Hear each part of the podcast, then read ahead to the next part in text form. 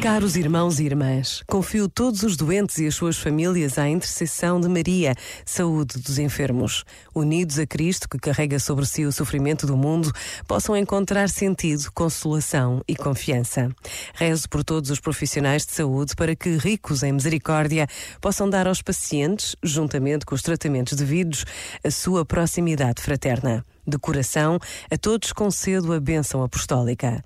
Palavras finais da mensagem do Papa Francisco para hoje, Dia Mundial do Doente. Por vezes, basta a pausa de um minuto para nos unirmos em oração.